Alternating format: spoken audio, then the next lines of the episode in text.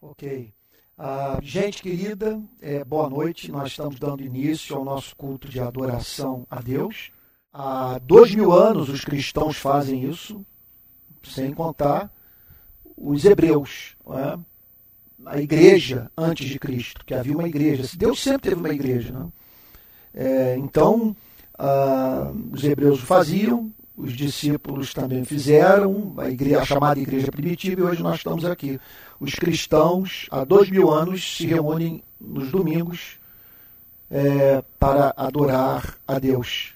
E é o que nós vamos fazer agora. E por que, que nós vamos fazer isso agora? Não é porque é uma tradição. Nós vamos fazer isso agora porque nós conhecemos a Cristo. Sabe? Nós sabemos que nascemos para adorar a Deus. Sabe? A nossa principal vocação é o nosso principal chamado, o primeiro exercício da fé. Você passa a crer e aí então você passa a ter comunhão com Deus. Né? É impossível crer e não buscar comunhão com Deus. Então eu vou pedir que vocês abram a Bíblia no Salmo 45, Salmo 45, verso 1. Salmo 45, verso 1, que diz assim: O meu coração transborda de belas palavras. Ao rei consagro o que compus a minha língua é como a pena de um hábil escritor. O Senhor, ó Rei, é o mais formoso dos filhos dos homens. A graça se extravasou nos seus lábios e por isso Deus o abençoou para sempre. Então, a, a diz assim o verso, o verso 8, 6, perdão. O teu trono, ó Deus, é para todo sempre, cetro de justiça é o cetro do teu reino. Verso 7. O Senhor, ó Rei, ama a justiça e odeia a iniquidade. Por isso, Deus, o seu Deus, ungiu com óleo de alegria como a nenhum dos seus companheiros. Isso aqui é um chamado salmo messiânico. Ele está falando sobre a pessoa do, do Messias, que é esse rei. Então, esse é a, é a grande referência do governante, daquele que exerce autoridade sobre um povo. Só que esse aqui é excelente a esse aqui nós nos submetemos inteiramente, porque nós sabemos que não há decisão que ele tome que não tenha como objetivo tornar o seu povo feliz. Bom, nós estamos aqui para adorar a Deus, nós estamos aqui para lembrar a Ele dos seus feitos. Se, uma, se há alguma coisa que pode nos estimular ao louvor num culto como esse, é nós tentarmos enumerar tudo que teve que dar certo na nossa vida para que pudéssemos estar aqui. Não tem como, você não tem como enumerar. Você não tem como enumerar a quantidade de bênção que nós recebemos. Nós estamos aqui, vamos lá, vestidos, nutridos, sabe? em segurança. Né? Temos, então, é, liberdade de culto, não é verdade? Quer dizer, saúde, saúde espiritual, nascemos de novo. O próprio desejo de estar aqui é implantado pelo Espírito Santo. Né? Então, nós vamos dar início ao nosso culto agora. Vou pedir para que o nosso anfitrião é o, o, o doutor Manuel Ricardo, que é o, inclusive meu médico, meu clínico, para que ele comece então esse culto é, orando. Hoje nós estamos sem o nosso ministro de louvor. Então, quem está nos assistindo é, vai sentir falta de música, nós vamos sentir falta de música. Mas é, é, pode ser que os que estão em casa nos assistindo tenham alguém com violão, com piano, algum instrumento, aí pode fazer livremente após a ministração da palavra, após o término do culto. Tá bom? Então vamos lá, vamos orar. Bendito. Nós estamos aqui reunidos, Senhor, Amém. entendendo que Tu és soberano, Senhor. E que Tu és não só soberano, mas Tu és onipresente, Tu és imenso, Senhor. E nós cremos que Tu estás presente aqui no nosso meio. Já estava aqui nos esperando, Senhor. E o nosso culto Amém. começa com a sua presença, Senhor. Amém, Senhor. E que tu estás também, Senhor, em cada lar, Senhor, em cada pequena igreja hoje conectada aqui, Senhor. E nós te pedimos humildemente, Senhor, derrama a sua graça sobre nós, Senhor, aqui hoje, Senhor. Que cada palavra, Senhor, que tudo que seja pregado aqui nesse culto, Senhor, que seja venha direto do seu trono, Senhor. Porque nós sabemos que sem, sem tu nós não podemos fazer nada, ó Deus. Então queremos, Senhor, também te agradecer, Senhor, pela vida, Senhor. Te agradecer por estarmos aqui, podendo cultuar, Senhor, podendo te adorar, Senhor, porque nós adoramos o seu nome, Senhor. Nós adoramos a ti, Senhor. Tudo que fazemos aqui hoje, Senhor, que seja para o seu louvor, para a sua glória, Senhor. Que seja para o seu louvor, para a sua glória, Senhor. Em honra a ti, Senhor. Eu te peço, Senhor, pelo necessitado hoje, Senhor, que está aqui também participando desse culto de pequenas igrejas. Olha, Senhor, pela angústia desse coração, Amém, Senhor. Visita, Deus. Senhor, cada Amém. pessoa hoje que tem a necessidade, Senhor. Porque nossa esperança está em Ti, ó Deus. Está em Ti. Senhor, quem pode nos trazer palavras, Senhor, de vida eterna, de esperança? Só Tu, Senhor. Então, Senhor, continue conosco, Senhor. Abençoe o nosso culto aqui, Senhor. Que possamos enxergar a Sua face, Senhor. Amém. Que possamos sentir o Seu doce perfume, Senhor. Amém. Que possamos sentir o perfume de Cristo aqui hoje, Senhor. Amém, meu Deus. Fica conosco, Senhor. E continue, Senhor, conosco. Que nós possamos ter a honra e, e sermos dignos de, de louvar o Seu nome, Senhor. Muito obrigado, Senhor, Amém. por tudo. É o que te pedimos e já te agradecemos no nome de Jesus. Amém. Amém, Jesus. Amém. Amém. Irmãos queridos, vamos lá para mais uma parábola, mais uma metáfora de Cristo. Eu estou aqui passando um pente fino. Se alguém assim notar que eu pulei alguma metáfora, alguma parábola, me dê um toque. Mas eu estou passando um pente fino em Mateus. Quer dizer, de manhã eu estou selecionando todos os milagres e à noite todas as parábolas, todas as metáforas. E agora nós vamos para uma e das mais difíceis. Né? Para vocês verem que quando um pregador, como um pastor e tal, assume o compromisso de expor a Bíblia, é, não é fácil, porque você, quer dizer, do ponto de vista do marketing religioso, porque você tem que lidar com textos que não são nada fáceis de ser digeridos por não poucas pessoas. Então, o pregador hábil, preocupado mais com, com o crescimento da igreja do que com a edificação da igreja, ele pula essas passagens mas eu não posso hoje, por uma questão de integridade intelectual, de, de integridade mesmo, eu diria, espiritual, moral até mesmo, é pular essa passagem, já que da, na semana passada nós tratamos do tema das, das árvores e os seus frutos. Então, se vocês observarem, a próxima metáfora encontrada em Mateus capítulo 12 é a do verso 43. Semana passada nós analisamos os versos de 33 a 37. E agora, então, a próxima metáfora é, é, é a do verso 43, que fala da volta do espírito imundo. Tá bom? Todo mundo aí achou? Ok? Todo mundo achou? Então diz assim a Bíblia: quando o espírito imundo sai de uma pessoa, anda por lugares áridos procurando repouso, porém não encontra. Por isso diz: Voltarei para minha casa de onde saí. E voltando, ele a encontra vazia, varrida e arrumada. Então vai e leva consigo outros sete espíritos piores do que ele. E entrando, habitam ali. E o último estado daquela pessoa se torna pior do que o primeiro. Assim também acontecerá a esta geração perversa. Vamos orar? Pai Santo, nós bendizemos o teu nome pela sua graça, Senhor, pela revelação que tu fizeste de ti mesmo a nós, como Deus santo, Deus bondoso, Deus perdoador, Deus paciente, Deus que encanta. Senhor, nós louvamos o teu nome, porque é bom estar contigo. Conforme vimos hoje de manhã, é bom estar nesse lugar, é bom estar na sua companhia. Senhor querido, nós pedimos perdão pelos nossos pecados, que o Senhor afaste de nós as nossas transgressões. Nós estamos certos que há pecados nas nossas vidas dos quais nós não nos damos conta. Porque quem é, quem é que pode discernir as suas próprias faltas? Por isso nós pedimos perdão por aquilo que ignoramos, por aquilo que fazemos, por aquilo, por aquilo que deixamos de fazer, por, por aquilo que faríamos se a sua graça não estivesse sobre as nossas vidas.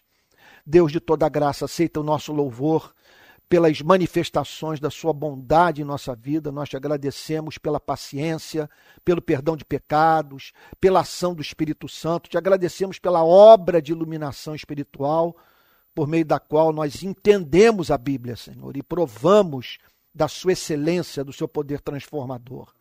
Deus bendito, e agora que nós vamos abrir a Sua palavra para meditar na verdade, que Teu Espírito projete luz sobre o texto, que entendamos o seu sentido, Senhor, que ele se torne claro para nós, seja aplicado em nossas vidas, que o Senhor, nessa noite, pois esse é o espírito do texto, aprofunde em nós, Senhor, um temor, um zelo santo, Senhor, de administrarmos a nossa salvação com santo temor, Senhor. É o que pedimos a Ti, em nome de Jesus, com perdão dos nossos pecados. Amém. Amém. Essa é uma passagem é, escatológica que fala de algo que estava para acontecer na vida do povo de Israel. Essa é uma passagem que descreve também um princípio espiritual é, da mais alta importância. Essa passagem fala sobre é, o risco da falsa conversão, do contato epidérmico com a verdade, de uma experiência com, com a palavra de Deus que o permite a conhecer a Deus, mas sem que esse, esse conhecimento transforme o seu coração. E por não transformar o coração, é, é, é, assumir a forma de apostasia, de você simplesmente ser encontrado negando aquilo que um dia conheceu. Então, é uma passagem que descreve a geração de Israel dos tempos de Jesus e que, ao fazer uma descrição daquela geração, do que aconteceria com aqueles que rejeitaram a Jesus, nos apresenta um princípio do mundo espiritual da mais alta gravidade, que deveria chamar a atenção de todos nós. Então, vamos para o texto? Hoje, pelo tamanho do texto, nós vamos ter uma mensagem menor, uma mensagem mais concisa. Agora, o pouco que eu tenho a falar sobre essa passagem é da mais alta relevância. Então vamos lá, porque é, é mensagem de Cristo, mas o tema é muito sério. Olha o que, é que ele diz. Quando o espírito imundo sai de uma pessoa, ele está falando de uma obra de libertação espiritual ocorrida, que contudo não resultou em conversão mas houve uma libertação. E o Senhor Jesus fala aqui de um espírito imundo que saiu da vida de alguém. Por que, que esse espírito é chamado de espírito imundo? Porque é um espírito, é uma força impessoal, é uma inteligência que nos contamina, que nos move na direção oposta da vontade de Deus. Agora, não pense jamais que as operações da ação desse espírito imundo são homogêneas. Essas operações são homogêneas apenas do ponto de vista do seu objetivo, que é afastar a pessoa de Deus. Mas dos meios, não. Por exemplo, o espírito imundo pode fazer com que a pessoa se torne ateia. Mas pode ser que ela se transforme, sabe, no agnóstico. E não apenas isso. O espírito imundo pode tornar essa pessoa calvinista crente, reformada, interessada em teologia, frequentadora de escola dominical. Para um funciona o ateísmo, para outro funciona a teologia. Um nega Deus, o outro professa Deus e, contudo, nega com a vida que ele vive. Ah, esse espírito imundo vai levar a pessoa numa direção, numa, sabe, da administração da sua sexualidade que vai de encontro aos valores morais, sabe? Vamos assim dizer, da ala conservadora da igreja. Nem sempre. A meta não é tornar ninguém é, homossexual, a meta não é tornar ninguém heterossexual ou um heterossexual que tem vários casos. A meta não é essa. A meta é afastá-lo de Deus. Sabe? Nem sempre levá-lo a ter uma amante funciona, sabe? Ou um amante às vezes funciona justamente torná-lo uma pessoa moralmente de conduta respeitável, enquanto você prescinde da graça de Deus. Se enche de justiça própria, sabe, se tornando assim contente consigo mesmo. Então, os meios são os mais diversos. Ele pode tirá-lo da igreja, se isso for interessante, para mantê-lo afastado de Deus. Ele pode introduzi-lo na igreja e fazer com que você frequente ali um, um ambiente no qual o sagrado é banalizado. Então, é, o que caracteriza esse espírito imundo esse elemento de contaminação. Ele é imundo, porque ele não é que ele o torne uma pessoa pervertida. Ele pode torná-lo um bom pagador de, de impostos. Ele pode eh, torná-lo um, um, um, profissional exemplar, um bom marido, uma boa esposa, tudo isso.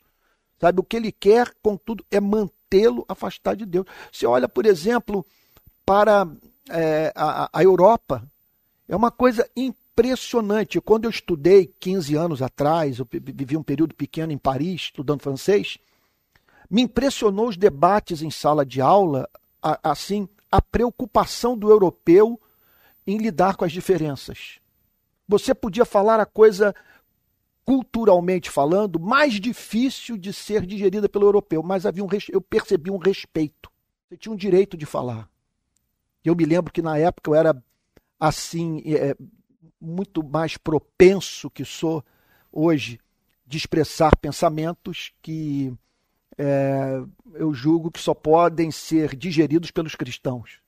Né? Então falei coisas muito, muito difíceis do europeu ouvir e fui respeitado. Sabe? Talvez eles não tenham entendido nada, porque eu falei em francês, com aquele meu francês, pode ser também que eles não tenham entendido, né? Mas eu tentei lá me comunicar, acho que talvez eles tenham entendido. Né? Mas é impressionante você ver preocupações no, na cultura europeia que são assim muito são próprias de um continente que foi submetido intensamente àquilo que chamamos de processo civilizatório. É impressionante as mudanças que houve no continente como resultado do desenvolvimento da, da, da cultura, da produção literária, filosófica, artística. É claro que, que nem tudo é, que foi, foi, foi produzido, nem toda a produção intelectual é, estimulou a, a observância, é, vamos assim dizer, das regras de, de relacionamento interpessoal. Sabe, do, então, do respeito à dignidade da vida humana. Mas, em geral, o que nós observamos é isso: é o continente da Declaração Universal dos Direitos Humanos, né, da Revolução Francesa, com os seus direitos dos homens. Agora vai ver o estado espiritual da Europa. Procure, num domingo como esse, encontrar uma igreja para você frequentar em Paris. Você conta nos dedos as igrejas onde a palavra de Deus está sendo pregada. E fora a quantidade de cidades nas quais os templos mais lindos foram transformados em bares. Então, observe o, o, o que está em curso na Europa uma sociedade sob vários aspectos muito civilizada. Olha o gesto de Angela Merkel de receber aquele contingente imenso de refugiados. Se não me falha a memória, que alguém me corrija depois, 800 mil refugiados. Quer dizer, gente de uma nacionalidade, de uma cultura, de uma etnia bem diferente da europeia, da alemã em especial. E eles receberam e deram abrigo para essas pessoas. Então, hoje, é, é, e nós poderíamos, assim, é, é, é, multiplicar os exemplos de como que o processo civilizatório varreu a Europa e como que a Europa, sob vários aspectos, hoje é uma Europa melhor do que foi no passado. Se você voltar no passado da Europa, você vai encontrar o feudalismo, você vai encontrar uh, o regime da escravidão, sabe? Você vai encontrar algo de, como nazismo, como fascismo, sabe? Hoje você defender ideias, hã? As guerras, isso mesmo, as guerras religiosas, guerra dos 30 anos, aquela coisa toda, a noite de São Bartolomeu. Quer dizer, hoje, é, hoje está instaurado o, o, o que há de bom no chamado politicamente correto. Sabe, naquilo que você não deve falar, e não deve falar mesmo, porque é muito ofensivo. Sabe? Contudo, contudo, olha o estado espiritual da Europa. Sabe? Então, os templos estão vazios. E o problema não é o templo estar vazio, o problema é você não ter os, pessoas se convertendo e congregando e adorando a Deus juntos. Então, então você vê isso. O espírito imundo pode, pode por exemplo, torná-lo membro de uma igreja do Bible Belt lá nos Estados Unidos, do cinturão da Bíblia. Sabe? Então, de você, você passar a ter contato com pastores que foram os mesmos que aconselharam George Bush a lançar bomba sobre o Iraque. Pastores que introduziram Donald Trump no momento da adoração e que, que declararam que a compreensão verdadeira do cristianismo deveria levar o crente americano a apoiar Trump. Então, o que o Senhor Jesus está dizendo é que a atuação dessas forças inteligentes, elas interagem com os seres humanos e ajudam a forjar culturas, o espírito imundo. Então, o texto ele está falando também de uma atuação muito é, muito presente nos dias de Jesus, que é a da, da possessão. Mas veja, essa passagem não fala exclusivamente sobre possessão. Sabe? Essa passagem fala, sim, sobre atuação de espírito imundo. Ela fala sobre essa dimensão do mundo angelical dedicada a afastar as pessoas de Deus. Então, o cristianismo, com isso, nos apresenta um fato nada científico, você não tem como provar isso, em que consiste, sendo assim, é a razão de você acreditar nisso. Onde que está o lado racional? Ora, se você chegou à conclusão racionalmente que a Bíblia é a palavra de Deus, é racional você acreditar naquilo que a Bíblia ensina. E a Bíblia fala sobre essa dimensão.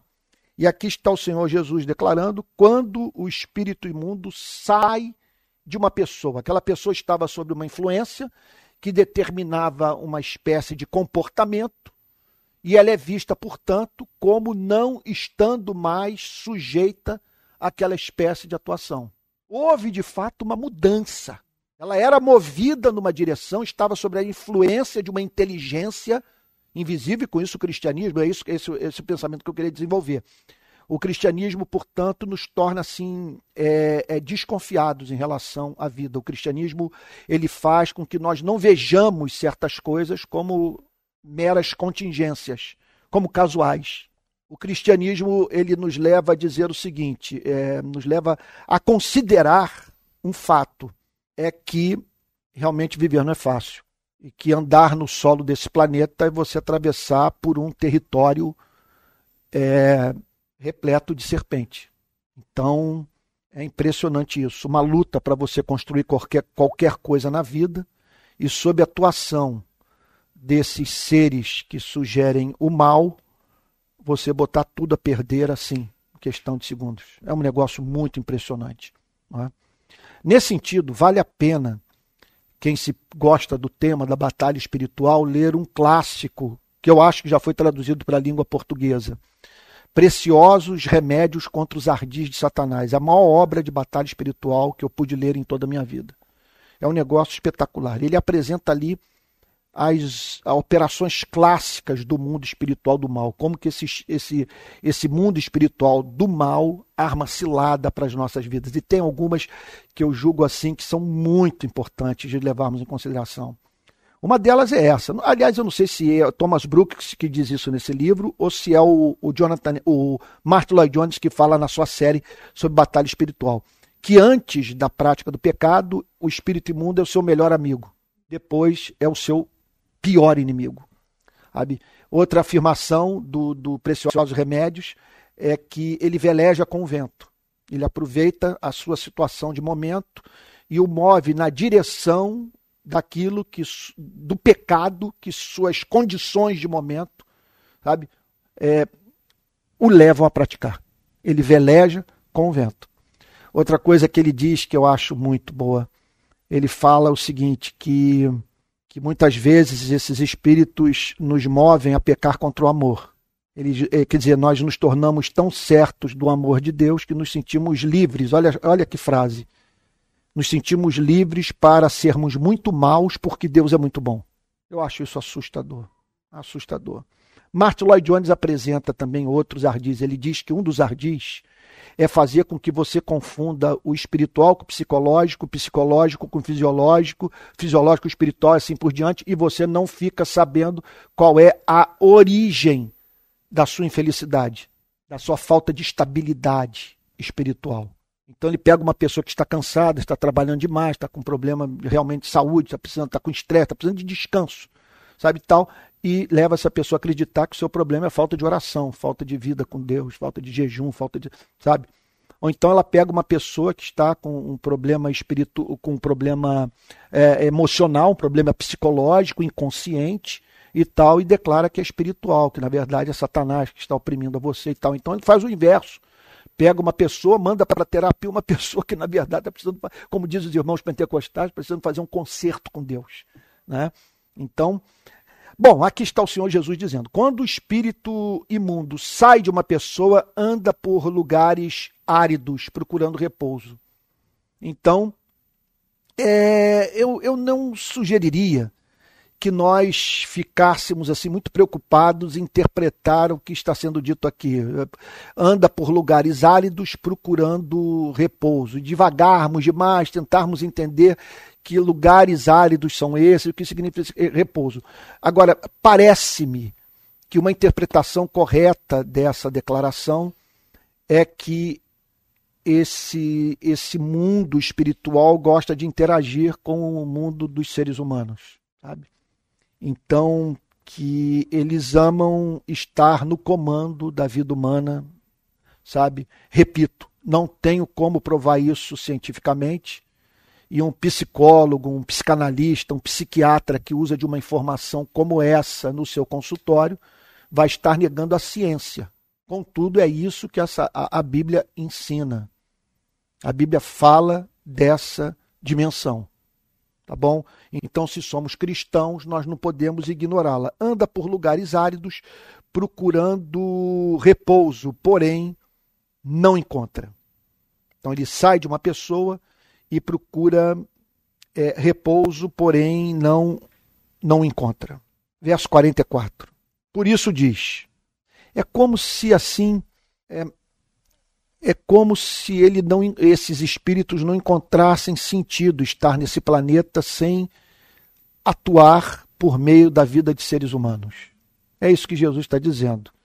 Sabe? É claro que há muita informação aqui, há muita história, muita verdade que, contudo, Jesus não nos deu luz para nós é, compreendermos o que o que que o que que de o que o que para além do que o texto diz, pode ser dito. Porque é evidente que lendo uma coisa como essa, você se depara com alguma coisa que sugere um mundo de informação sobre a realidade espiritual.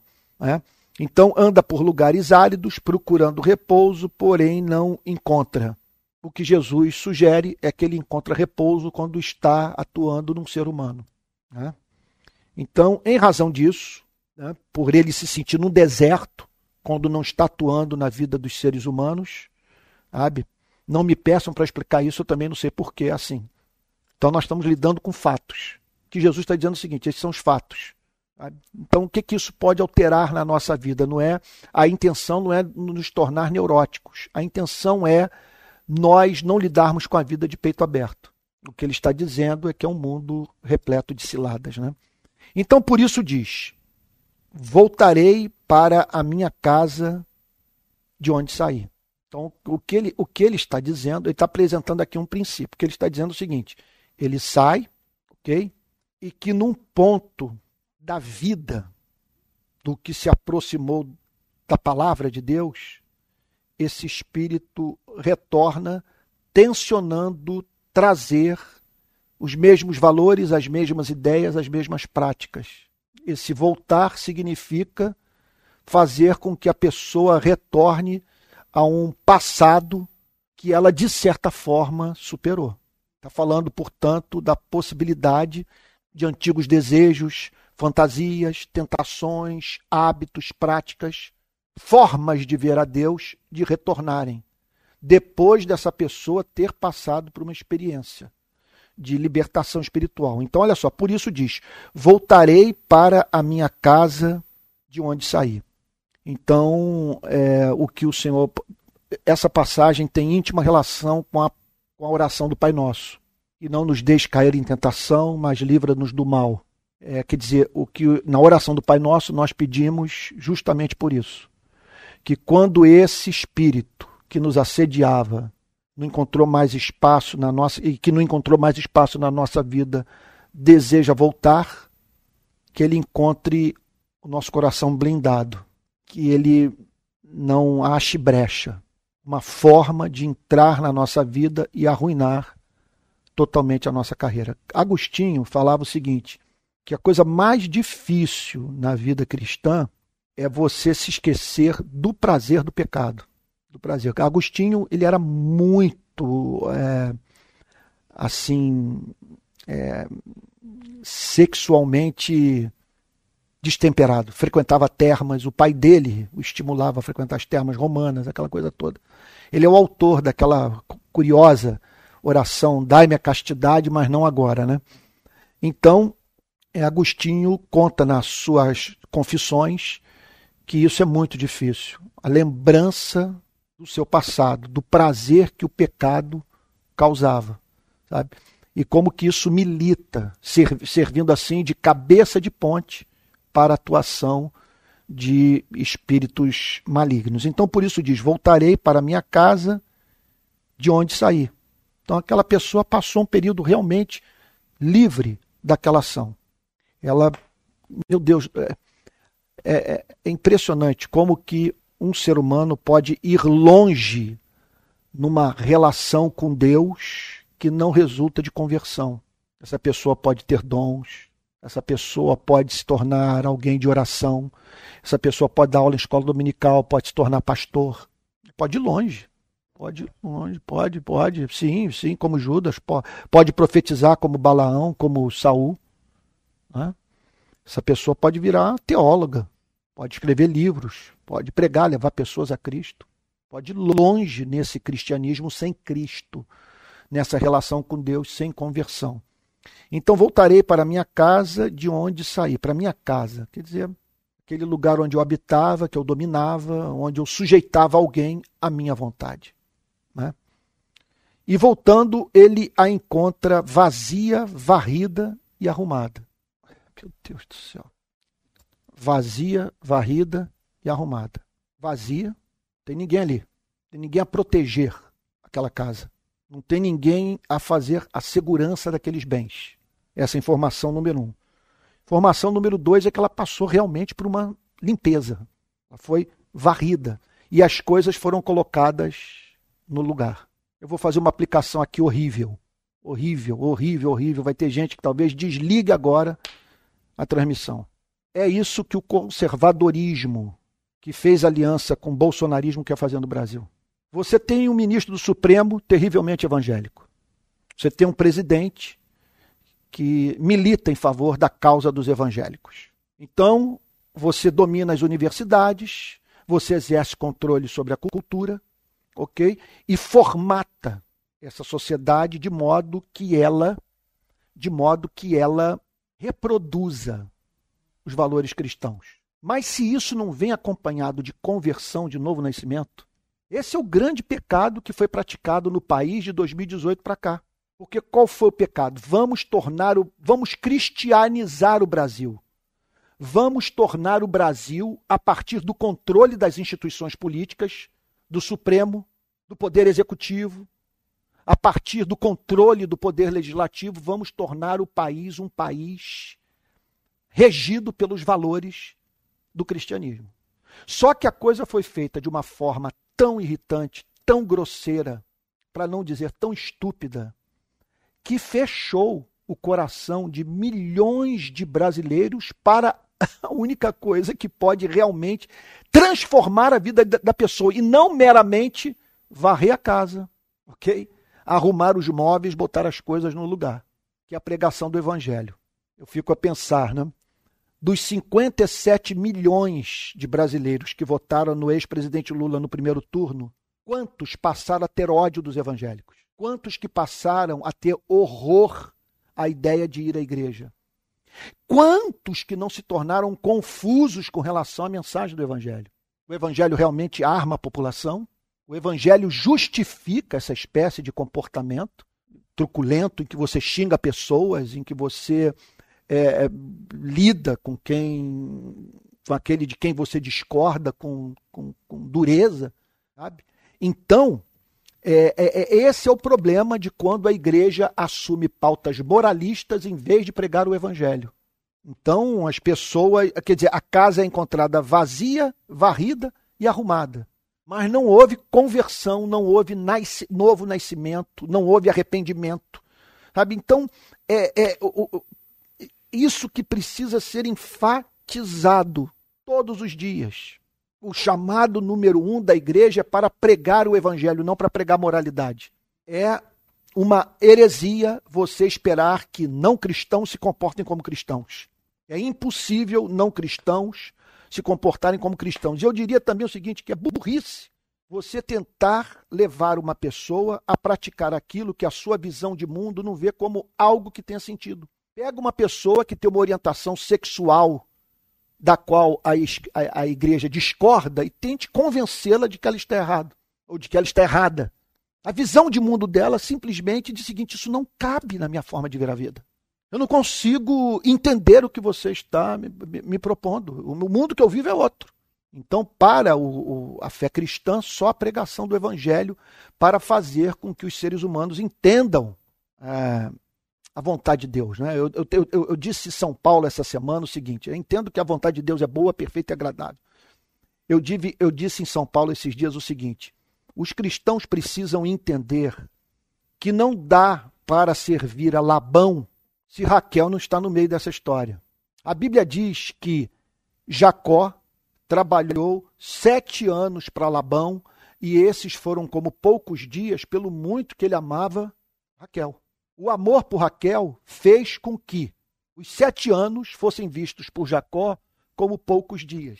Você, você é uma iniquidade você querer botar a pessoa para servir a Labão sem que ela encontre uma razão de ser para isso. E é só o amor que faz com que a pessoa possa dizer os mandamentos do Senhor não são penosos. Foi o que eu disse para Adriane, quando Pedro, meu filho querido que está aqui, e o Mateus, que não se encontra aqui hoje, é, ainda eram crianças. Eu falei o seguinte: a nossa meta é levar esses meninos a sentirem o que nós sentimos na idade deles, quando eles entraram na adolescência, chegaram na juventude. É amar, porque se eles amarem a Cristo, tudo se ajeita, tudo se arruma. E eles vão encontrando sentido nesse caminho, nessa obediência. Agora, se não entrar esse elemento de amor, nós vamos ter isso: a casa vazia, varrida e ornamentada. Né? E, e, e arrumada. Aí Jesus prossegue dizendo: Jesus está descrevendo o juízo que cairia sobre Israel. Por que fato? Por que razão? Por Israel estar naqueles dias rejeitando hum, o Messias. O Messias. Então, diz assim o verso 45: Então vai, vai e leva consigo outros sete espíritos piores do que ele, e entrando habitam ali. O que o Senhor Jesus está dizendo é que o estado dessa pessoa fica sete vezes pior. E Jesus está aqui fazendo uma aplicação ao país, a Israel, a nação. O que ele está dizendo é o seguinte: que ninguém está mais distante de Deus do que aquele que o conheceu à distância. E que esse encontro inicial, esse ato de você se familiarizar com a Bíblia, com a igreja, com a oração, com a teologia, com esse mundo todo, se ele não vier acompanhado de conversão, a tendência é, é terrível. Vamos tentar entender o ponto? por que a situação da pessoa fica pior? Ela teve um encontro inicial com a palavra, a palavra é, varreu e ornamentou a casa, arrumou a casa, botou tudo no lugar. Essa pessoa, então, teve, de certa forma, a sua vida colocada em ordem. Contudo, falta-lhe algo. O que falta à vida dessa pessoa? O que falta para o que faltava para aquela nação? Hã? Isso, faltava conversão, sim, mas olha só, qual foi o problema? A casa estava ornamentada, havia sido varrida. Mas o que faltou? O que, faltou, o que faltava naquela casa? E que fez quando os espíritos voltassem? Hã? Faltava a presença de Cristo, faltava a presença de alguém que recebesse na porta esses espíritos malignos. Então, essa pessoa, na verdade, é o seguinte: ela passou por uma certa mudança comportamental, mas não a ponto de Jesus ocupar o cerne da sua vida. E aí então o que, que ocorre? Olha só, para mim uma das coisas mais pavorosas. Nós estamos aqui falando sobre aquilo que os puritanos mais temiam. É o chamado endurecimento judicial de Deus. O que, é o endurecimento judicial? Deus lhe dá várias oportunidades de conversão, põe pessoas na sua vida, livros e canções e igreja e tal, servos verdadeiros, você recebe grande quantidade de luz. E aí então não usa desses recursos espirituais, dessa riqueza, para passar por uma transformação de vida. Aí o que, que os puritanos temiam? O endurecimento judicial. Deus enviar sobre sua vida uma dureza de coração da qual você jamais se cura. Eles tinham um verdadeiro horror a isso. Quando Jonathan Edwards faz o último sermão na igreja congregacional de Northampton, ele, é incrível, né? Porque eram 20, ele foi teve uma, uma votação para saber se ele deveria continuar como pastor da igreja ou não. Dos 20, dos 260 votantes, OK? Apenas 26 votaram nele. O restante olhou para ele e disse o seguinte: "Nós não queremos que você seja pastor da nossa igreja." Jonathan Edwards. Okay? Aí Jonathan Edwards faz o seu farewell sermon, seu sermão de despedida. E nesse sermão ele diz o seguinte, que o que eu mais temo é que o Espírito Santo se aparte dessa igreja por um motivo. Essa igreja é composta por pessoas contenciosas. Vocês são um povo contencioso. E o Espírito Santo não habita onde há ira, onde há briga, onde há discussão porque na verdade era uma igreja de, de fazendeiros, era de proprietários de terra. Era uma igreja de, de, de, de, Não era uma igreja de pobre. Ele, depois dessa decisão, que ele foi trabalhar com os pobres. Em Stockbridge, foi evangelizar os índios. Mas até então, não, ele trabalhava com o pessoal, sabe? E, e, e, as disputas entre as famílias eram, assim, acirradíssimas. E ele disse o seguinte: olha, o que eu temo é isso é que esse espírito que há entre vocês afaste o Espírito Santo, que o Espírito Santo não habita onde há contenda. Ele estava fazendo o alerta do endurecimento judicial.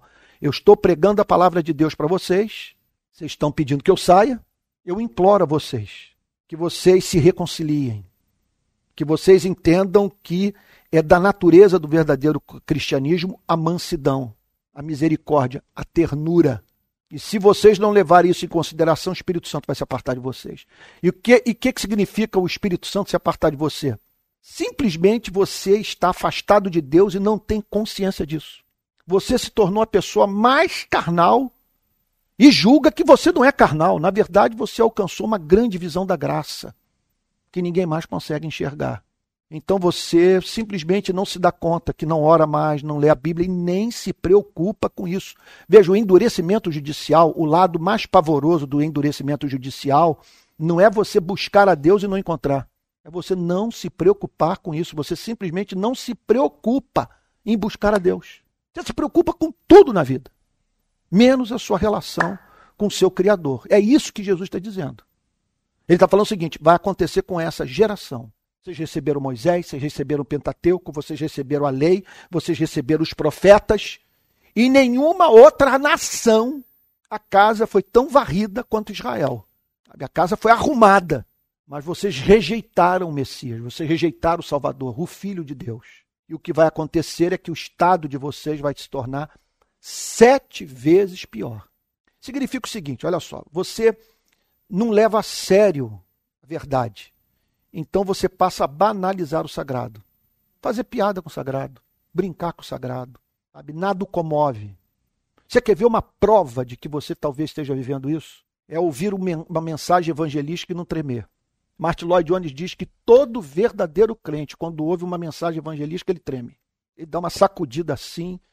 Quando ouve o pregador falar sobre o juízo final, o inferno, quando, ouve, quando ele ouve alguém dizer apartai-vos de mim, vós que praticais iniquidade, ele treme.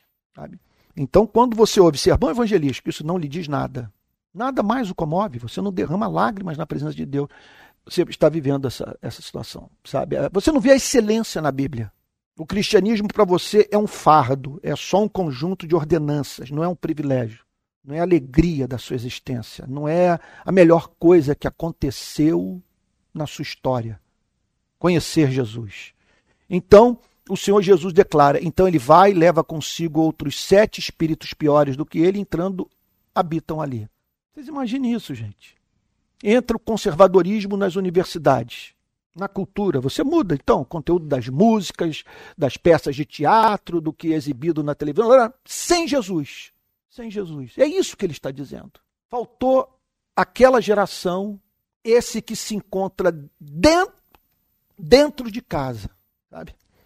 Que expulsa os adversários. Eu, eu, confesso que eu, eu, assim, eu vejo muito isso assim comigo. Vem a tentação e eu sinto essa presença dentro de mim, dizendo: olha como tudo isso aí é, é tolo. Meu Deus, como. Está me vindo exemplos, mas eu acho que não vai edificar eu ficar mencionando aqui. Né? É isso, é, você não tem essa presença. Uma proposta lhe é feita, uma proposta qualquer. Quando você tem esse valente que guarda a casa, ele encara o adversário no limiar, na porta de entrada. Você simplesmente diz: Não tem como te ouvir. Você mente quando diz: Tudo isto te darei se prostrado me adorares. Eu sei para onde a vida está me levando. Eu estou em processo inexorável de envelhecimento. O tempo que me resta é curto e eu não sei quão curto esse tempo é. Então você está me oferecendo as glórias do mundo, enquanto eu vejo o processo de deterioração do meu corpo em claríssimo avanço. Eu estou morrendo. Estou morrendo. Sabe? E você quer me apresentar alguma coisa mais excelente do que Cristo. Sabe? Então, leva consigo outros sete espíritos piores do que ele, entrando, habitam ali. Aí Jesus conclui dizendo: e o último estado daquela pessoa se torna pior do que o primeiro. O que, que ele está dizendo é o seguinte: isso tem íntima, íntima relação com uma declaração que ele fez para os fariseus. Quem tem contato com vocês fica pior. Quem se aproxima de vocês passa a provar de, de uma corrosão do caráter que é própria do mundo das instituições religiosas. O que ele está dizendo é o seguinte: a pessoa era melhor antes de ter entrado na igreja. Antes de entrar na igreja, ela era mais humana, ela era mais doce, mais perdoadora, mais alegre. Aí ela entrou, conheceu Moisés, mas não conheceu Cristo. Conheceu a lei, mas não conheceu a graça. Conheceu a Deus, mas não conheceu o Pai. Aí você tem um amargurado e que inferniza a vida de todo mundo. É isso que ele está dizendo. O último estado daquela pessoa se torna pior do que o primeiro. O que Jesus está dizendo é o seguinte: é o que está em curso em Israel. Se for comparar vocês com as demais nações, há pecados que estão presentes em Israel que não são encontrados nas demais nações. Como, por exemplo, brincar com a luz recebida, trivializar o sagrado. Então, às vezes, quando eu vejo assim, eu vou tocar aqui no assunto que é muito presente. Eu ouço a, as calúnias que são proferidas contra mim, as mentiras, os ataques, são tão impiedosos que às vezes eu fico pensando, meu Deus, como que uma pessoa pode me odiar tanto e declarar isso publicamente? Aí quando você, na, nas raríssimas vezes que eu procuro saber qual é a origem do ataque, aí eu vou lá e encontro calvinista raiz, servo do Deus Altíssimo, ovelha do rebanho de Jesus. Aí você fala, o último estado dessa pessoa se tornou pior do que o primeiro. Porque o, o cristianismo, para ela, é apenas moralidade. Ela se tornou um moralista. E não há mínima dúvida que o irmão mais novo da parábola do filho pródigo é uma pessoa melhor do que o do mais, o mais velho. São duas espécies de perdição, sabe? Mas o mais, o mais novo, ele está se afundando. Está lá tocando a vida dele, querendo extrair da vida o máximo prazer. O mais velho não. O mais velho ficou em casa e usa daquela aparente retidão para infernizar a vida de todo mundo. O cara é insuportável. É insuportável. Está diante dele, está diante de, do diabo. Do diabo. Ele está cheio de. Ele, quer dizer, é, é, é, é assim. Então, o, o, o, aí o Senhor Jesus termina dizendo: e o último estado daquela pessoa se torna pior do que o primeiro, porque uma crosta é criada em torno do coração. Ela, ela se familiarizou com a verdade, mas a verdade não transformou a sua vida. Então, ela é muito difícil, gente, muito difícil. É, e assim também acontecerá a esta geração perversa. Olha, é o que eu temo que aconteça com o Brasil, porque o país vinha batendo todos os recordes de crescimento. Chegamos a cerca de 50 milhões de pessoas frequentando igreja. Os templos abarrotados, pessoas frequentando escola dominical, os cultos, os shows também repletos os evangélicos dominando as rádios, as emissoras de televisão e tal, elegendo seus candidatos. uma coisa impressionante. De repente, essa igreja sofre essa guinada. De repente, essa igreja é encontrada. Olha, eu vou dizer o que eu disse ontem num vídeo. Quando eu declarei o meu voto no ex-presidente Lula, que eu nunca fiz na minha vida, não com relação ao Lula, exclusivamente com relação a qualquer candidato, eu fiz questão de deixar claro: eu estou votando apesar de, apesar do mensalão, apesar dos escândalos da Petrobras e de tantos outros equívocos encontrados no Partido dos Trabalhadores. O que eu não entendo, e olha que o Lula não é o candidato dos evangélicos. O Lula jamais vai ocupar o espaço que o Bolsonaro encontra na igreja. Agora, quando eu vejo um evangélico efusivamente defendendo Bolsonaro, mas sem ao mesmo tempo dizer: olha, comer carne humana com banana é, é, é sintoma de patologia mental. Camarada ver um grupo de meninas de 14 anos em estado de absoluta vulnerabilidade social, que são imigrantes, que vieram tentar a vida no país fugindo da fome no seu. E ele declara que rolou um clima, até hoje, eu estou até aberto para dizer que ele foi inocente na declaração, mas desde que ele explique qual é o significado da palavra clima que eu não conheço outro na língua portuguesa. Criou um clima é o quê? Eu chego aqui e digo, olha, eu estava conversando com não sei quem, eu vi claramente que criou um clima entre nós. Eu, eu, eu não sei que, se tem outro significado, mas eu estou aberto para ouvi-lo, mas até agora não. Então, quando eu vejo evangélicos dando apoio a quem defende o regime militar, vocês têm que ver o filme Argentina 1985. Se vocês virem o filme Argentina 1985, vocês verão que em muitos aspectos a Argentina é um país melhor do que o nosso, mais civilizado. E tomarão horror do regime militar. Verdadeiro horror. Porque o filme retrata todo o processo de julgamento dos generais argentinos, inclusive o presidente da República, o Jorge Rafael Videla, que eu tenho o nome dele na cabeça, que foi um cara que estava nos páginas dos jornais quando era criança, que inclusive pegou prisão perpétua pelos crimes praticados. Católico fervoroso. No julgamento, ele foi encontrado lendo a Bíblia o tempo todo, enquanto o promotor né, apresentava a sua acusação. É, então, como é que você pode dar um apoio assim e você não vir a público e dizer: olha, eu estou dando esse apoio, mas eu não concordo com tortura, eu não concordo com você pegar um besouro e botar na vagina da vítima. Ontem eu ouvi uma moça que foi torturada no Doicode de São Paulo, uma japonesa que ela deu uma, uma, uma entrevista para a Comissão da Verdade. Ela falou o seguinte: olha, que depois dos anos que eu passei dentro da cela, foram tantos os choques elétricos na minha vagina que eu não consegui mais ter relação com homem nenhum. Ninguém conseguia parar comigo. Hoje eu estou só. Choque no bico do seio. Chamava a família para ver a tortura. Eu tenho um amigo que ele testemunhou.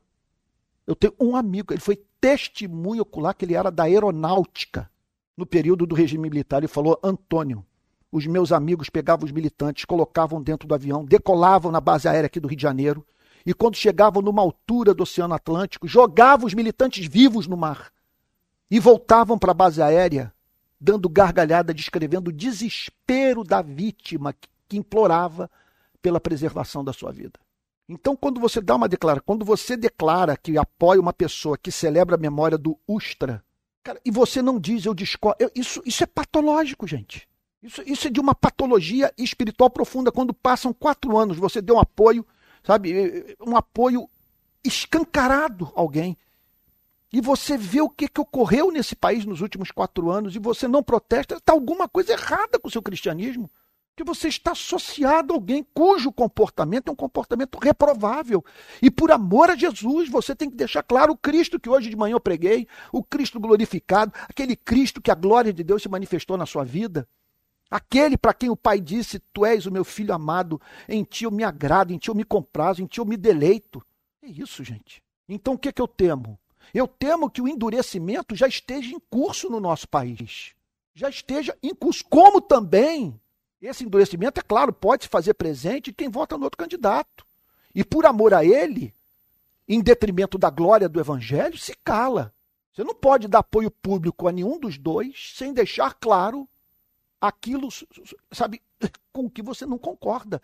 Senão você está perante os seus amigos desqualificando a si mesmo e levando-os a interpretarem de uma forma absurda de uma é, é totalmente equivocada. O, o, evangelho, o sentido do evangelho de nosso Senhor e Salvador Jesus Cristo. Mas é claro que, acima de tudo, a igreja precisava fazer isso com um candidato que é hoje tido como candidato da, da igreja. Você fala hoje em evangélico no Brasil, a primeira palavra que vem à cabeça de todos é Bolsonaro. Isso nunca aconteceu e jamais acontecerá na relação da igreja com Lula. Nunca haverá de acontecer. Não há mínima chance. Imagina Lula entrando no culto, Lula lá. Não vai. Ele na marcha para Jesus. Não vai. Então, quando você tem um candidato associado à igreja, aí que deve redobrar a vigilância da igreja de não permitir que sua mensagem seja contaminada por essa relação. Mas não houve a mínima preocupação. E o que me leva a crer, portanto, que essa passagem está se cumprindo na vida de muita gente. A casa foi varrida, arrumada, porém se encontra vazia. E muitas dessas pessoas se tornaram piores do que eram. Às vezes eu vejo coisas nas redes sociais que são de impressionar. Eu vi um que se tornou uma das pessoas mais amargas do mundo. E eu conheço ele. Alguém que. O, o, o, um pastor de Niterói, muito amigo meu, botou ele diante de um outro rapaz e para ele dizer para o outro rapaz, e para o rapaz dizer para ele, por que você fez isso comigo? Eles eram amigos. Ele saiu com a esposa do rapaz e não disse e simplesmente. Hoje um moralista, ou teve um outro que foi um dos maiores fumadores de maconha do Rio de Janeiro, que contraiu doença com droga injetável e virou um desses moralistas do bandido bom e bandido morto. E dá vontade de dizer, rapaz, você simplesmente está declarando algo que se, for, se fosse aplicado na sua vida no passado, você não estaria aqui. Como que você pode vir com um discurso como esse? Então, muitas pessoas que ficaram piores, elas se desumanizaram no contato com a instituição religiosa. Se você voltar atrás, elas eram alegres, elas eram divertidas, contavam piadas, falavam muita bobagem, sabe? Tinham lá as suas aventuras e tal, mas não há figura que Cristo mais abomine do que aquele que encarna o modo de vida do fariseu. Observe que ele não foi duro com as prostitutas, mas com os fariseus Jesus foi inflexível. Inflexível, porque esse sujeito que é justo aos seus próprios olhos, ele é capaz de matar. Ele se acha no direito de matar, porque afinal de contas ele é bom. Ele não se vê no lugar do outro. Ele não é que nem aquela história do John Bradford. Conhece a história do, John Bradford vendo o sujeito indo para a forca? Conto que John Bradford, famoso é, pregador inglês, estava vendo alguém indo para a forca. Aí ele olhou para o sujeito e disse o seguinte: ali estaria eu, John Bradford, se Deus não tivesse tido misericórdia de mim. Eu duvido que uma pessoa que raciocina assim vai fazer eco a esse discurso do Roberto Jefferson, por exemplo. Não vai. Quando eu vejo o pastor apoiando Roberto Jefferson, que chamou uma senhora ministra do Supremo, como é que foi que ele falou? É, prostituta arrombada. Vocês me perdoem, até constrangedor você mencionar, mas quando você sai em defesa de uma declaração como essa, dirigida a uma mulher, a uma senhora, ministra do Supremo, quando você defende uma coisa como essa, como você defende tiro na polícia, é um absurdo, gente. Não é absurdo. E outra coisa, e o pior de tudo é eu falar como, sobre isso e minha pregação ser interpretada como discurso político, quando na verdade estou a, chamando a igreja, a, chamando a atenção da igreja para o fato que ela está em pecado. Isso é pecado, gente. Não é possível que toleremos esse tipo de coisa. Então aqui está o texto dizendo que a casa fica arrumada, sabe, e, e, e varrida, porém vazia. E aí acontece esse tipo de coisa. Que Deus nos conceda graça para nunca banalizarmos o sagrado. Que Deus nos conceda graça para nós não vermos o cristianismo apenas em termos de comportamento. Comportamento. Você vê o cristianismo apenas em termos de moralidade, significa você arrumar a casa e varrer, mas sem a presença de Jesus. É a presença dele que faz com que você não sofra esse retrocesso e que o transforma a pior espécie de ser humano que pode existir. Né? Aquele que conheceu a Deus, mas não se encantou. E por algum motivo, ainda assim, decidiu permanecer na igreja. Sabe? Frequentar a sinagoga e ao templo. Vamos orar então? Eu vou pedir para o nosso querido Emerson, nosso sargento amado, para nos dirigir a Deus em, em oração. Pai Santo, que palavra, Senhor. Que palavra que tem que entrar no nosso coração para que possamos, Senhor, examinarmos a nós mesmos. Pai Santo, não permita, Senhor, que fiquemos satisfeitos com a nossa moralidade, com o nosso comportamento, Pai. Que não permita, Senhor, que nós comparemos uns aos outros, Senhor, mas que olhamos para o Teu Filho Jesus Cristo, Senhor. Que nós possamos, Senhor, abrir a porta para Ele entrar e ficar, Senhor. Para que Ele domine, Senhor, todo o nosso ser. Que passemos, Senhor, a amá-lo acima de todas as coisas.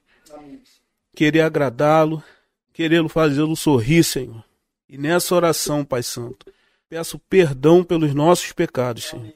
Peço perdão, Senhor, porque estamos fazendo com o teu nome, Senhor. Pai Santo, falo isso porque estamos inseridos, Senhor. Estamos inseridos no que está ocorrendo nesse país. Esquecemos do teu evangelho, Senhor. Trivializamos, Senhor, a tua mensagem, Senhor. Vendemos a primogenitura por um prato de lentilhas, Senhor. Sim, meu Deus, perdoa-nos. Perdoa-nos, Senhor, por isso. Senhor, que o Senhor é Deus de misericórdia, Senhor. Jesus nos apresentou, Senhor, o Pai que está sempre querendo nos perdoar, que está pronto, Senhor, para ouvir o, o nosso clamor de arrependimento. Sim, Voltarmos para casa, Senhor. Sim, e esperar o seu abraço, Pai Santo, e o convite para entrar na festa, Senhor. Pai Santo, não permita que sejamos o irmão mais velho, Senhor. Amém, Jesus. Sim, meu Deus. Que além de reclamar do Pai, não entra, Senhor, para comemorar a volta do irmão, Senhor. Sim, meu Deus. Pai Santo, passagem, Senhor, que nos faz tremer, Sim, mas também nos alegra, Senhor. Porque se nos faz tremer é porque estamos, Senhor, sendo avisados por Ti, Senhor.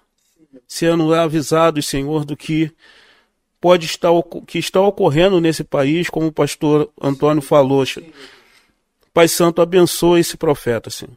Pai Santo, também peço que o Senhor perdoe aquele que tem, aqueles que têm feito tanto mal a ele e a todos nós, de certa forma, Senhor. Que nos ofende com palavras, Senhor. Que nos ofende com atitude. Pai Santo, peço por ele, Senhor. Que o Senhor tenha misericórdia, Senhor.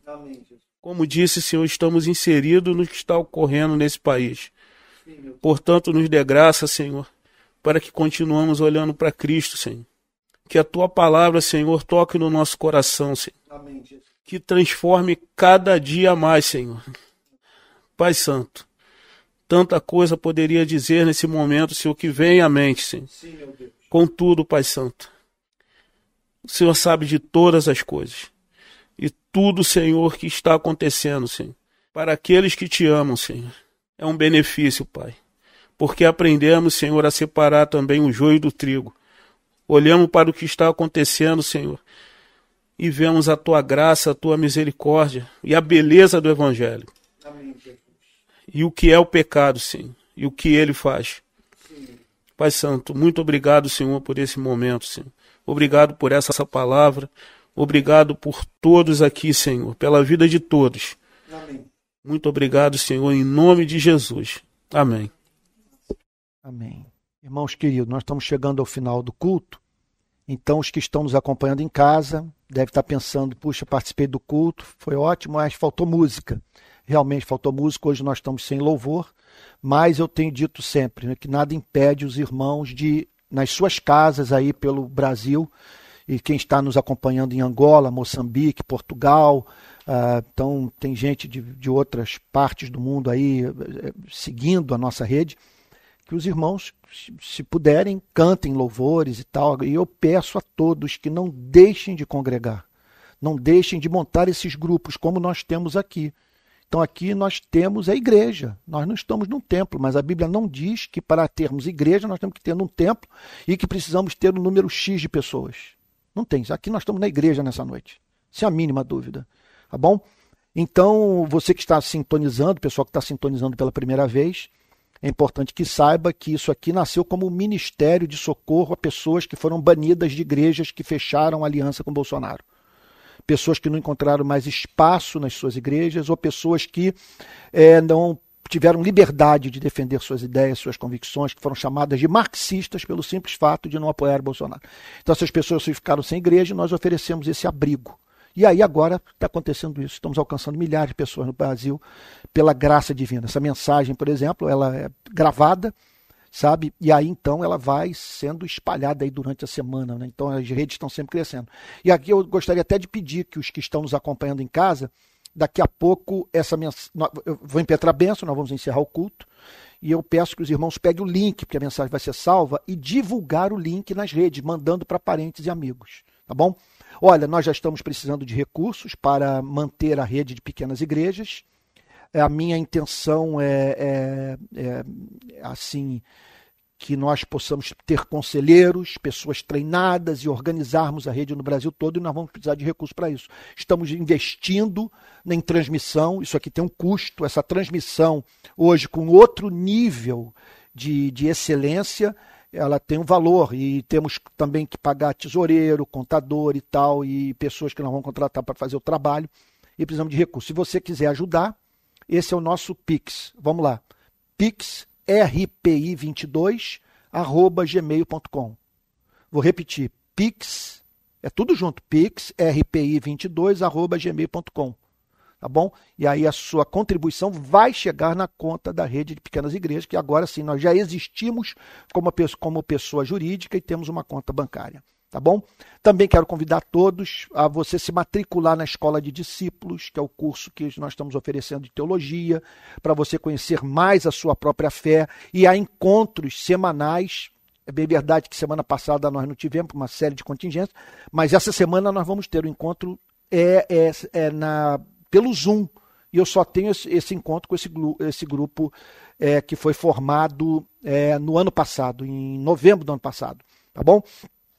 Nós também temos o curso de Cristianismo e Política, se você quiser mais, conhecer mais sobre o tema. Eu vou botar daqui a pouco o link, mas o link também você pode encontrar na bio do meu Instagram. Tá lá. Se você clicar, você entra no curso sobre Cristianismo e Política. E quero terminar também dizendo o seguinte: que nós temos um meio de comunicação, in, comunicação interna, que é o nosso Telegram. Daqui a pouco eu vou disponibilizar o link do Telegram para que você seja visto como alguém que faz parte da rede, é muito importante que você esteja no Telegram. Que é a partir dali que nós nos organizamos, tomamos consciência de quantos somos e tal. Então, eu, daqui a pouco eu vou disponibilizar o link para todos. E lembrar que nós temos culto domingo 10 da manhã, domingo às 18 horas. Semana que vem teremos culto, com eleição e tudo. Essa hora já estaremos de posse do resultado.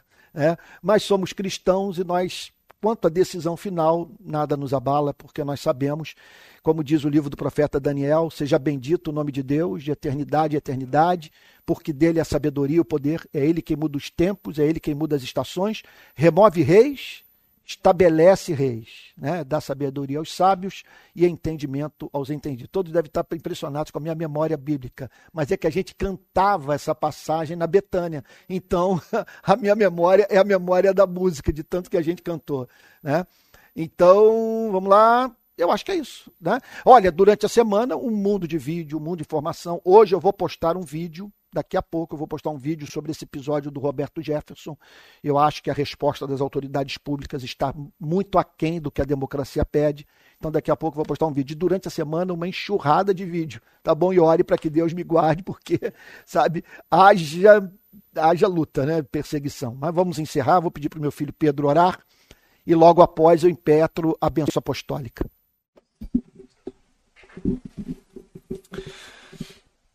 Senhor amado, nós agradecemos mais uma vez por essa palavra, Senhor. Agradecemos pelo contato santificador que tivemos com ela. Pedimos que ela crie raízes no nosso coração, que isso dê fruto em nossas vidas, Senhor. Que nós nos tornemos cristãos melhores, Senhor. Para a tua glória, é o que nós pedimos. E que na nossa conduta nós possamos glorificar o teu nome diante das pessoas que não creem Amém. e atraí-las ao Evangelho, Amém. desfazendo né, essa, essa ferida que foi feita no nosso país. Amém. por assim dizer, que tapou o ouvido dos não crentes para a sua palavra, Senhor. Nós queremos desfazer isso. Sim, meu Deus. Queremos alcançar pessoas Sim, que hoje não veem beleza no Evangelho.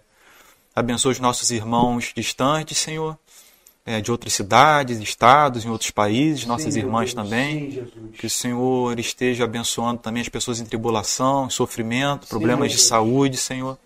Os que perderam parentes, tem muita gente que nos acompanha que eu imagino que esteja sofrendo e nós oramos por essas pessoas agora, Senhor. Amém, Senhor. Que o Senhor, Amém. com seu Espírito Santo, as console. Amém. Guarda também os que não puderam comparecer hoje, mas que fazem parte do nosso grupo, Senhor. Nós o amamos, temos todos nosso coração. É, E no mais, Senhor, perdoa os nossos pecados, Amém. tenha misericórdia de nós. Amém. né? Quem pode discernir as suas próprias faltas, disse o rei Davi. São muitas faltas, Senhor. Nós não queremos passar pano naquilo que nós cometemos de errado, mas queremos agir com mansidão, com humildade, Senhor. Amém. Sabendo que nós erramos também e que precisamos da tua graça, Senhor. Assim eu oro, em nome de Jesus. Amém. Amém. Jesus. Amém. Amém. Gente querida, nós vamos encerrar o culto, vou impetrar a bênção apostólica. Depois eu peço que você ponha aí nos comentários o que que você achou dessa transmissão, se você está gostando da forma como o culto está sendo transmitido, que nós mudamos tudo. Agora não é mais um iPhone, são duas câmeras, temos profissionais aqui contratados e tal, mesa de corte. Então depois manda o seu retorno para a gente saber como é que foi, tá bom? Vamos receber. Eu quero agradecer ao Manuel Ricardo, a Paula. A Paula não, não está aí, né? Mas está com as crianças. Agradecer a, a vocês que nos receberam, tá bom? E nós vamos encerrar o culto agora com a benção apostólica. Senhor, nós te agradecemos pela tua palavra, que é o martelo que esmiuça a penha. É a espada de dois gumes, Senhor, que realmente divide alma e espírito. Ó Deus, nós louvamos por esse domingo em que fomos tão enriquecidos pela Sua verdade. Abençoa a nossa rede, Senhor, que ela se multiplique, que seja algo que promova a vida, que sejamos uma igreja verdadeira, uma igreja real, uma igreja onde haja amor, ministração dos sacramentos, pregação da palavra, uma igreja missionária, uma igreja que seja sal da terra e luz do mundo. E que a graça do nosso Senhor e Salvador Jesus Cristo, o amor de Deus e Pai, e a comunhão do Espírito Santo sejam com cada um de vocês, desde agora e para todos sempre. Amém.